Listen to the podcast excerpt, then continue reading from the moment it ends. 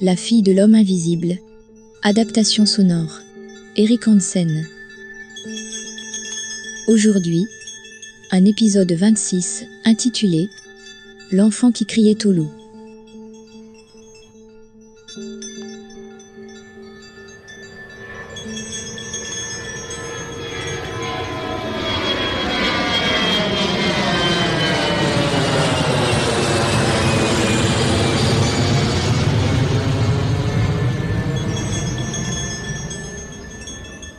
C'est cela qu'il faut que je fasse. Il faut que je parte. Partout. Il n'y a plus que ça qui m'intéresse. Demain à l'aube, je fous le camp. Les néons de l'aéroport de Narita étincelaient jusqu'aux pistes. Sur le tarmac, un Airbus chauffait ses moteurs. Des navettes aux reflets bleus collaient au ventre des avions au repos. Les lueurs du jour baignaient le hall désert d'une lumière ocre au rayon rouge. Matinale, des hôtesses aux couleurs de Japan Airlines espéraient un enregistrement. Quelques Chinois, un couple de Coréens et des anonymes capuchonnés dormaient sur le sol. Pas un chat, pensa-t-il. C'est mieux comme ça. Ses poings refermés sur lui, son manteau, sanglé par son sac à dos. Il courait, haletait, la bouche sèche et le ventre serré articulations usées, muscles tétanisés, errer d'un sas à l'autre, d'une boutique fermée à une cafétéria sans clients. Et puis cette odeur dans l'air, tenace comme un relent de pierres sèches, de cailloux dans la gorge qui l'empêchait de respirer. Je me suis perdu, marmonna-t-il, le regard levé sur le tableau des vols.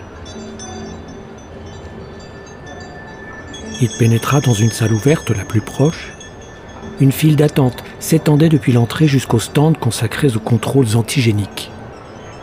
Des silhouettes blanches procédaient aux tests sur les voyageurs. Un homme détecté positif implorait qu'on le laissât quitter le pays. Il plaidait sur sa vie, ses enfants, son histoire. Les agents de sécurité l'entraînèrent dans un espace au store baissé. Sur le mur, un panneau publicitaire vantait l'exotisme des vacances au bord des plages.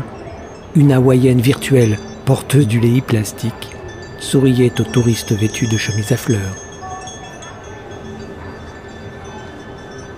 Il posa son sac au bout d'une rangée de sièges vides afin que personne n'eût l'idée de l'approcher. Il s'assit et vérifia l'historique de son téléphone. Personne ne l'avait réclamé. Il n'y a plus que ça qui m'intéresse. Je fous le camp, oui, je fous le camp.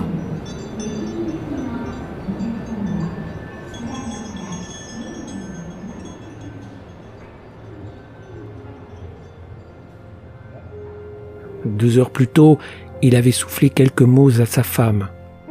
À ton feutré, presque inaudible, il avait prétexté un achat au combini du coin. Avantage des magasins ouverts la nuit. Paradis des adultères, boulimiques des desserts sucrés, fumeurs insomniaques. Lui s'était contenté de passer. Sa compagne n'avait pas sourcillé, elle préférait somnoler, ignorante et tranquille, à 4 heures du matin. Pourquoi ce jour-là précisément ne dormait-elle pas?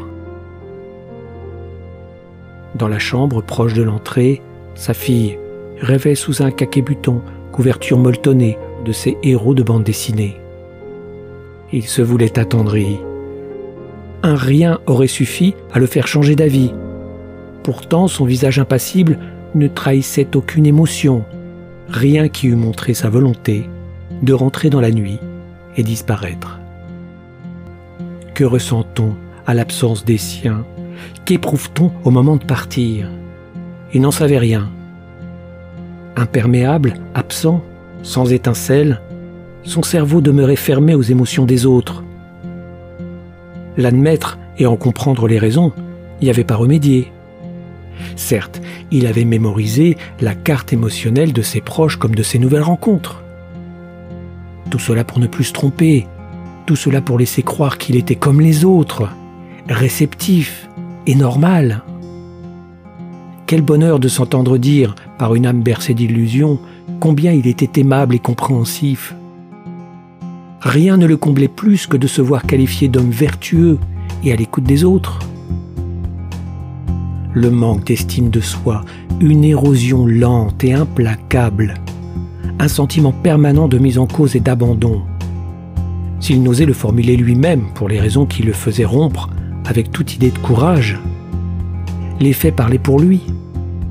Ses qualités, jamais il ne les posséderait.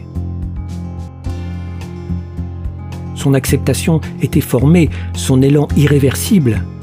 Mais s'il n'avait pas choisi ni construit les moyens nécessaires à son accomplissement, il puisait l'énergie utile, juste utile, pour réaliser ce qu'il nommait un destin. Il était venu de France, avait balayé ses problèmes d'un revers de main. Il surveillait ses arrières à la manière de ses repentis italiens ou colombiens, protégés par l'exil et la famille, mais agissant sous la menace de se faire rattraper par la fatalité. Fatalitas, fatalitas. Qu'elle provint de ces anciens bourreaux, de leurs avocats, de leurs ex-femmes ou de leurs enfants. La pression l'écrasait. Alors il se réfugiait dans les formules. Ma femme, c'est mon pays. Le mariage comme passeport, l'amour en tant que fidélité au drapeau. Il y avait cru, parce qu'il se savait différent. Oh, il n'était pas Rainman. Si tu jettes de l'argent par terre, disait-il, je ne le calcule pas, je le ramasse. Il avait fait son coming out d'autiste Asperger sans que cela eût amélioré son existence il citait Bill Gates ou Mark Zuckerberg pour référencer son syndrome de haut niveau, mais n'espérait plus son milliard depuis longtemps. Comment le caméléon avait-il pu tomber aussi bas de sa branche? Une mélodie résonnait dans sa tête, celle qu'il avait entonnée 15 ans plus tôt dans le même aéroport. Une partition de Maurice Ravel, malencontreusement oubliée dans le lecteur du salon. Enfin, un autre salon. La musique dispose de cette capacité intrinsèque de nous changer, en apparence du moins. Mauvaise foi sublime ou mensonge éhonté, ce changement résulte d'une tentative haut et fort de jouer à ce que nous ne sommes pas, nous fondre dans un rôle comme si nous n'étions que cela. Chantée par Patti Smith, elle accorde aux profs de collège impuissant à contenir la violence de ses élèves, l'audace de se croire rebelle. Au crétin asocial et sans charme, elle lui donne le droit de s'imaginer doué d'intelligence. L'enfant autiste, raillé par sa famille, trouve le courage de rêver au bras de ma mère loi. L'imbécile, marmonna-t-il, qui saura jamais pourquoi je me tire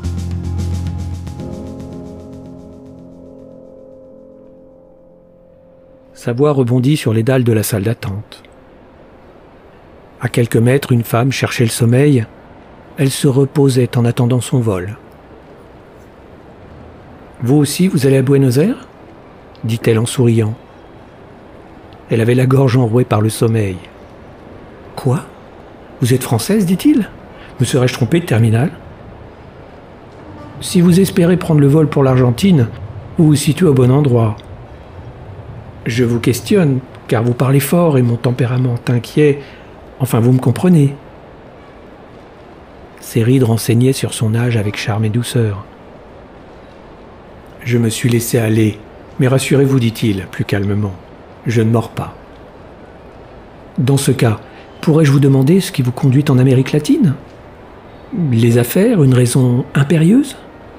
Depuis la fermeture des frontières, les gens ne se déplacent plus que pour des motifs légitimes.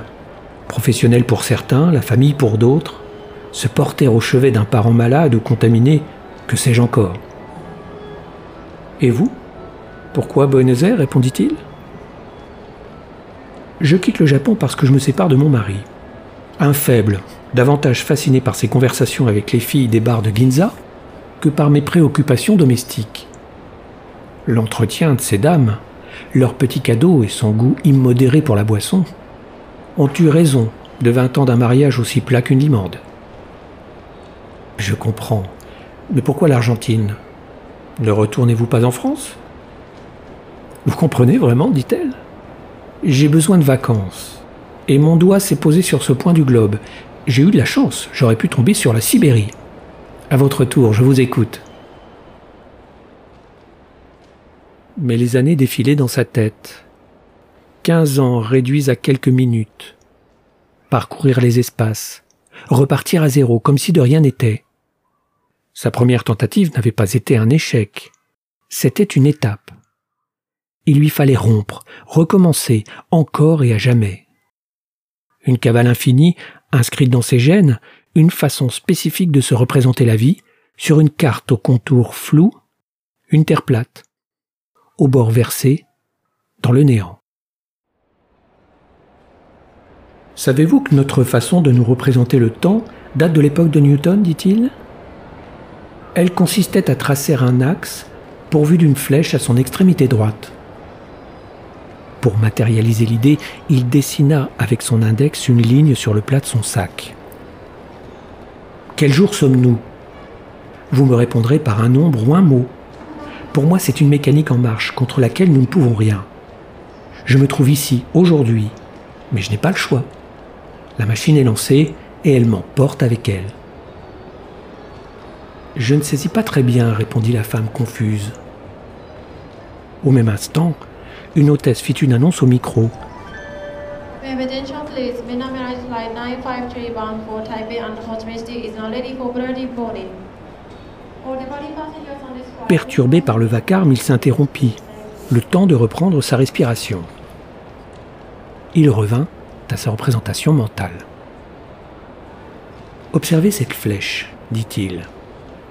Elle m'empêche de choisir ma place dans le passé, le présent ou l'avenir. Nous sommes déterminés à avancer. Ma perception forme ma conscience, le lieu au centre duquel s'élabore mon processus temporel. J'ai vécu dans une forteresse. Elle me retient encore à cet instant. Vous comprenez? Rien du tout, répondit-elle perplexe. Selon Einstein, chaque observateur poursuit une ligne d'univers dans l'espace et dans le temps. C'est sa propre motricité dans ce couloir étroit qui fait que les années, les mois ou même les secondes s'écoulent. La notion de présent est une notion spécifique, démunie de toute universalité. Ce qui se déroule dans cet aéroport n'existe ni pour celle que je rejoins, ni pour celle que je quitte. Pourtant, il est, dans son acception la plus concrète, pour vous, moi, ici et maintenant. Demain, elles m'auront oublié alors que je me trouverai dans un avion. À jamais, elles demeureront dans ma mémoire, embarquées dans ce tourbillon d'instants immuables. Mais compte tenu de ce que vous m'avez décrit, j'hésite à poursuivre. Je crois deviner ce qui vous tracasse, dit-elle en riant. Connaissez-vous ce passage des Misérables de Victor Hugo? Il y eut un moment où il considéra l'avenir, se dénoncer grand Dieu, se livrer. Il envisagea avec un immense désespoir tout ce qu'il faudrait quitter, tout ce qu'il faudrait reprendre. Il faudrait dire adieu à cette existence si bonne, si pure, si radieuse, à ce respect de nous, à l'honneur, à la liberté. Comme ce brave Jean Valjean, vous vous sentez coupable, et vos doutes forment une tempête sous un crâne. Il baissa les yeux. Elle avait vu juste. Insensibles à la vérité, ces juges patentés ou bien pensants jetteraient l'opprobre sur son absence d'empathie, le qualifieraient d'être au sang-froid et cruel à l'égard des personnes qu'il délaissait. Son empressement à assumer les conséquences de son acte déclencherait un épouvantable fracas qui briserait à jamais ses défenses fragiles. Il ne disposait que d'une ressource, la fuite. Je cours après le temps perdu, dit-il simplement. Une course parsemée d'obstacles. Le talent ne s'exprime que s'il est encouragé. Faites. Faut avouer, à moitié pardonné. Les réacteurs d'un Airbus se mirent à gronder. Une hôtesse pria les porteurs de billets pour Buenos Aires de se présenter au plus vite guichet. Le temps passe parce que je pars, parce que je me trouve ici dans ce siège à la fois immobile et en action. Au Japon, j'ai tout reconstruit. Il m'a fallu lutter pour y parvenir. J'avais l'essentiel de ce dont j'avais rêvé. Une épouse ravissante, une fille aussi intelligente que belle. Un métier acquis à la sueur de mes efforts. Pourtant, je fiche le camp sans savoir clairement où je vais. Je fonce tête baissée dans les emmerdements. J'ai compris s'écria-t-elle. Vous culpabilisez. Il y a bien de quoi. À moins que vous ayez besoin de consulter un médecin, car entre nous, vos propos sont extravagants. Je pense que votre hésitation se noie dans vos remords. Il est encore temps de faire machine arrière, vous savez. Que font-elles à cet instant? Se demande-t-elle où je me trouve? Me cherche-t-elle? Tout ce que je désirais, c'était manquer à quelqu'un. Sa boule au ventre, plus douloureuse que celle qu'il supportait habituellement, remonta le long de sa trachée pour se loger dans sa gorge. Un flux brûlant, au goût amer et corrosif. Un sentiment de déjà-vu. La femme l'observait et attendait. Voilà ce qu'on appelle écouter, songea-t-il. Ne rien dire, ne pas parler. Si vous étiez mon fils, je vous lirai cette courte fable d'Ésope. Un loup, rassasié de nourriture, aperçut un petit enfant étendu par terre. Comprenant qu'il était tombé de peur, le loup s'approcha et le rassura, lui promettant de le laisser aller pourvu qu'il dît trois paroles sincères. L'enfant lui dit d'abord que ce n'était pas sa faute s'il l'avait rencontré. Secondement, qu'il s'était trompé comme un aveugle. En troisième lieu, mort au loup, s'écria-t-il. Ce sont tous des méchants à qui nous ne faisons rien et qui nous font une guerre cruelle. Et le loup, sans se fâcher de sa franchise, le laissa aller. Mais vous n'êtes ni ce garçon ni ce loup. Arrêtez de vous justifier et tâchez de trouver votre place auprès de celle que vous aimez. Moi, je vous abandonne à votre quête du temps perdu. La dame se redressa, elle vacilla sur ses jambes engourdies, puis rentra dans la file qui déjà s'engouffrait dans l'avion. Elle n'eut pas un regard pour celui à qui elle avait prodigué ses conseils. Il ne la revit jamais. Dans ses yeux un éclair, vif comme un espoir, celui d'une maison baignée de soleil, ses murs couleur de sable sertis de bois et de verdure, des ombres rassurantes dans lesquelles des chats dormaient, la chaleur humide perlait au chant des insectes et des oiseaux inconnus. Une cour formée en écrin. En son centre, un bassin d'eau turquoise. Ses bords de faïence multicolores se couvraient de terre orange et tendre. Son escalier conduisait à l'étage avec balcon. Des fenêtres et des portes entr'ouvertes laissaient s'infiltrer l'air chaud tout en conservant la fraîcheur des pièces plongées dans une semi-obscurité. Des fleurs décoratives offraient un chemin aux visiteurs pendant que des enfants jouaient, couraient et criaient dans une autre langue. Sa compagne, droite et sérieuse, se tenait à ses côtés. Elle contemplait des photographies disposées sur une table. Il patientait et la dévorait d'envie. Une autre femme plus âgée lui souriait et lui offrait l'hospitalité toutes deux irradiaient de bienveillance et de force. Elles s'exprimaient en mots simples, une langue qu'il ne connaissait pas, mais qu'il comprenait. Oh, que c'était beau, pensait-il, de la femme dont il était amoureux, alors que pour les autres, il se contentait d'un simple que c'était bien.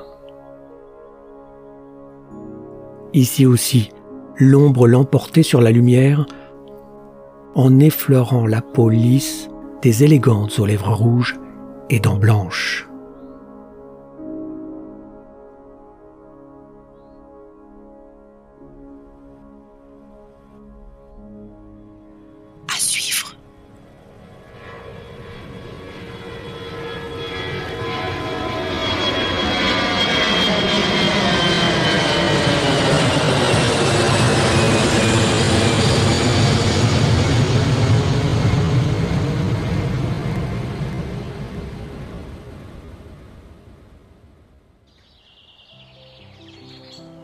Cet épisode vous a plu? Procurez-vous le livre des murs porteurs disponible sur Amazon au format broché ou Kindle. Le lien figure en description de cet épisode. Et n'hésitez pas à laisser une note et un commentaire sur iTunes, Apple Podcast ou votre plateforme d'écoute préférée. Merci pour votre fidélité et à bientôt.